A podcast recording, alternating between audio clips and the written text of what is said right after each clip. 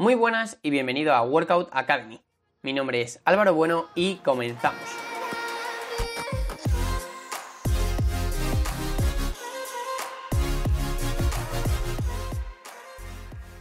Muy buenas de nuevo y bienvenido a este nuevo episodio en el que nos toca hablar de una de las características más interesantes y aplicables de la fuerza.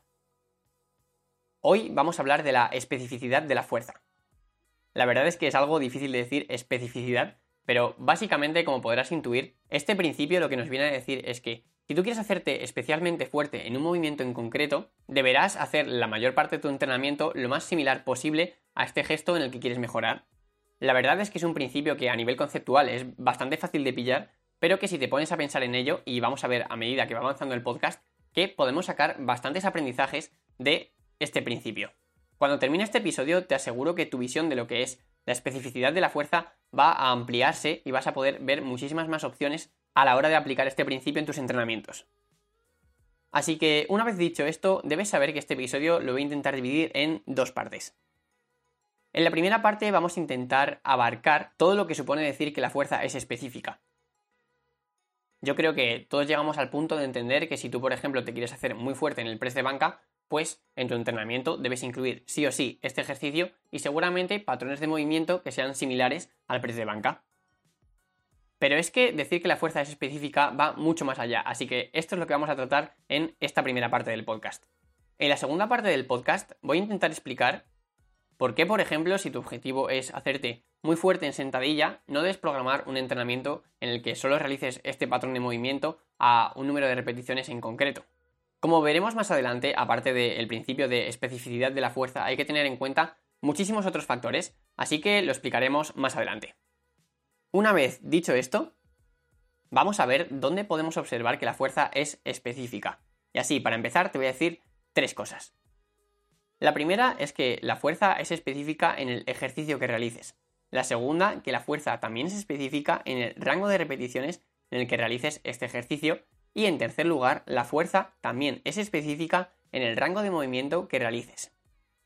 Volviendo al primer punto, sabemos que la fuerza es específica y que, como ya he dicho al principio, si tú quieres mejorar en el press de banca, seguramente te beneficias mucho de realizar este ejercicio durante tus entrenamientos, simplemente porque, al ser el movimiento en el que quieres mejorar, tiene bastante lógica que debas realizarlo multitud de veces para poder así interiorizar el movimiento y poder aplicar fuerza de forma más efectiva. Hasta aquí todo el mundo yo creo que ya llegaba antes de empezar este episodio. Sin embargo, también debemos darnos cuenta de que al realizar un número concreto de repeticiones en cada serie, también estamos influyendo en lo específico que sea nuestro entrenamiento. Si tu objetivo, por ejemplo, es hacerte muy fuerte haciendo de 6 a 10 repeticiones en press de banca, seguramente la mayoría de tus entrenamientos en los cuales realices el press de banca debes trabajar en este rango de repeticiones específico. Esta es la razón por la que se suele decir que series a menos repeticiones trabaja más la fuerza. Y es que esto lo único que quiere decir es que al hacer menos repeticiones estás haciendo un trabajo más similar al que tú harías levantando tu 1RM o la máxima carga que tú podrías levantar.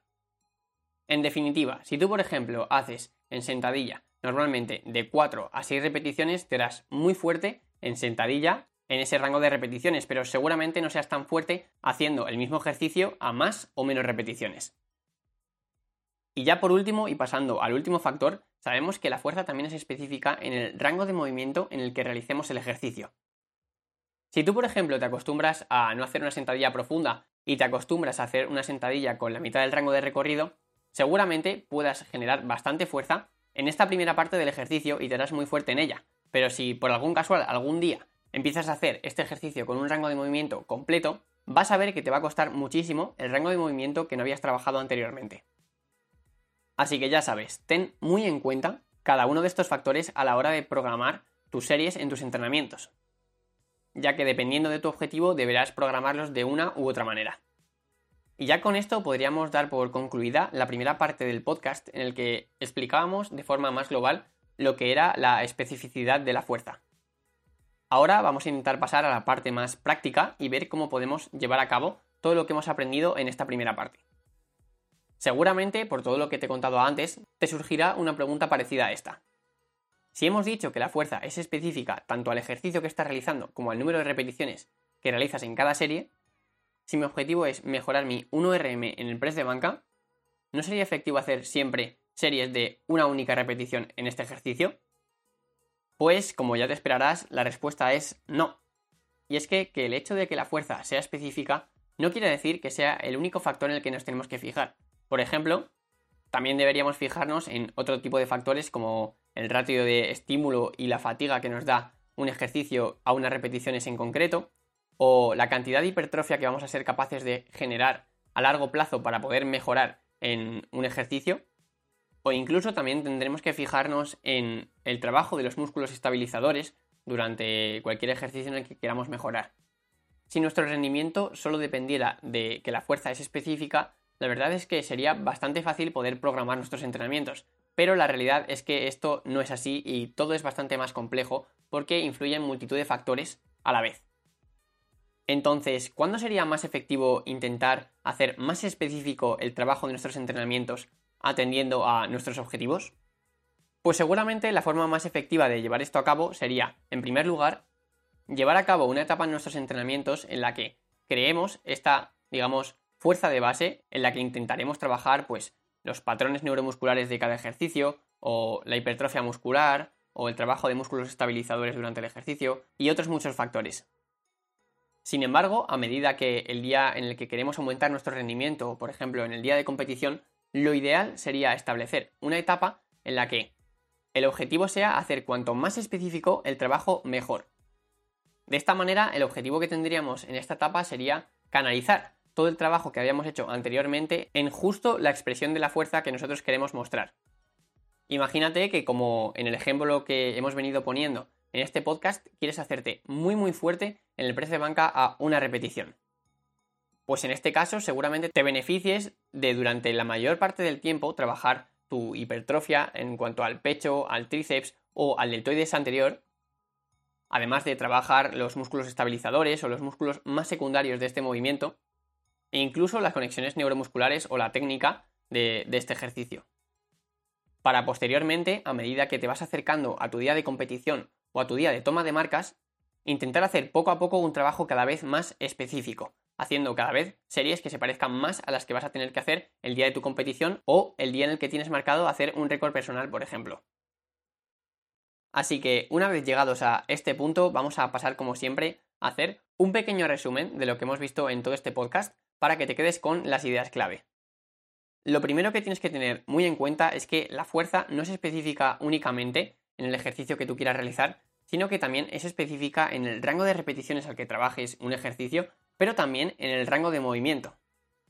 Además, debes saber que aparte de la especificidad de la fuerza, hay que tener en cuenta muchísimos otros factores que también influyen en tu capacidad de aplicar fuerza. Por tanto, no sería correcto únicamente hacer entrenamientos en los que realices exactamente el movimiento que quieres mejorar. Deberás pasar por una fase en la que mejores todos aquellos factores que vayan a influir de manera positiva, por ejemplo en la hipertrofia, las conexiones neuromusculares o la técnica, para posteriormente pasar por una etapa en la que el objetivo sea hacer tus entrenamientos lo más parecidos a el movimiento que vas a realizar en tu toma de marcas. Y con esto ya terminamos. Espero que te haya sido de gran ayuda este episodio y que puedas sacar aprendizajes útiles para tu progreso individual. Como siempre, ya sabes que puedes encontrarme en Instagram como abuenoworkout o puedes consultar mi página web en alvarobuenoworkout.com si quieres acceder a muchísima más información sobre entrenamiento y nutrición. Además, me harías un enorme favor si compartes este episodio con alguien que creas que también le podría gustar y que le podría ser de gran ayuda. Muchísimas gracias por estar ahí escuchándome y nos vemos en el próximo.